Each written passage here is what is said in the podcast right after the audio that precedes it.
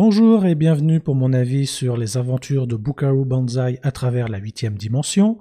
C'est un film de science-fiction, d'aventure et a priori aussi une comédie, mais je vais y revenir.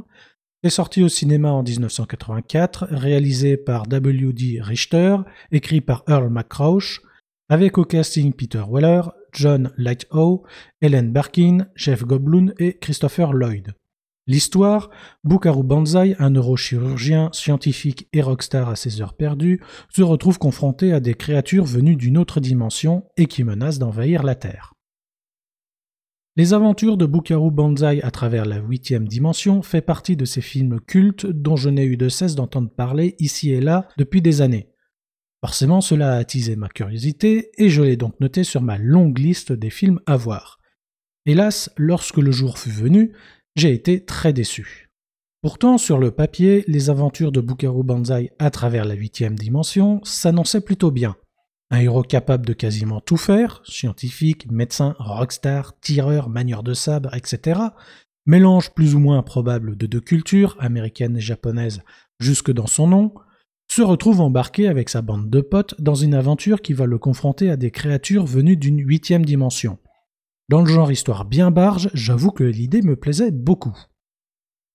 Malheureusement, si on accepte les acteurs qui s'en donnent visiblement un cœur joie, notamment les méchants qui surjouent clairement exprès, le reste du film ne fonctionne pas. Et cela se ressent dès les premières minutes. Tout commence avec un texte jaune qui défile sur un fond noir, ce qui n'est pas sans rappeler d'ailleurs un certain Star Wars. Puis s'ensuit la présentation du personnage principal, pour qui il est tout naturel de pratiquer une chirurgie du cerveau avant de piloter une voiture à réaction, puis de traverser la huitième dimension grâce à sa dernière invention, pour enfin fêter le tout avec un concert de rock dans une boîte de nuit. Le problème, c'est que tout nous est présenté d'une façon très directe, sans véritable justification pour rationaliser un peu le tout. C'est comme ça, soit le spectateur l'accepte, soit il décroche. Par ailleurs, cette introduction révèle un autre gros problème du film. Il se prend beaucoup trop au sérieux. Si l'histoire et l'univers sont très clairement du second degré, cela est pourtant traité au premier degré. Les personnages agissent comme si tout ce qui leur arrive était tout à fait normal, alors qu'ils évoluent dans un univers complètement loufoque. Si bien que cela crée un décalage qui nous empêche de s'immerger dans le film.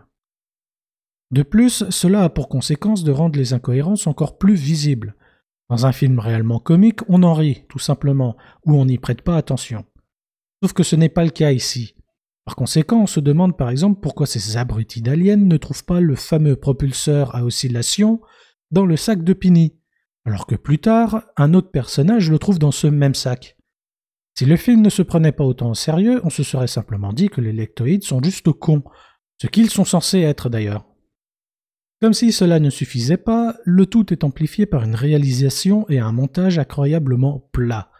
Que la mise en scène soit assez classique passe encore, mais que le film manque à ce point de rythme, d'ambiance et même de tension durant les scènes les plus importantes, ce n'est juste pas possible.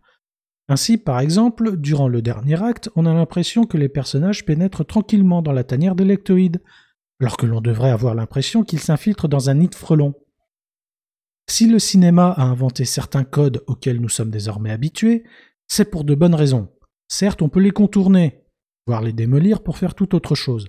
Je n'ai rien contre ce genre d'expérimentation, ou contre une volonté de faire le contraire de ce qui se fait habituellement ou de ce qui a du succès. Mais pour contourner les règles, encore faut-il bien les connaître. Or, je n'ai pas eu l'impression que ce soit ici réellement le cas. Enfin, j'ose à peine parler des effets spéciaux. Même pour l'époque, je ne les ai absolument pas trouvés convaincants.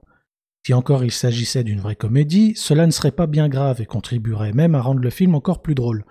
Sauf que, comme je l'ai déjà évoqué, Bukaru Banzai est traité comme un film sérieux. Par conséquent, les effets spéciaux, les maquillages et les costumes m'ont apparu juste moches.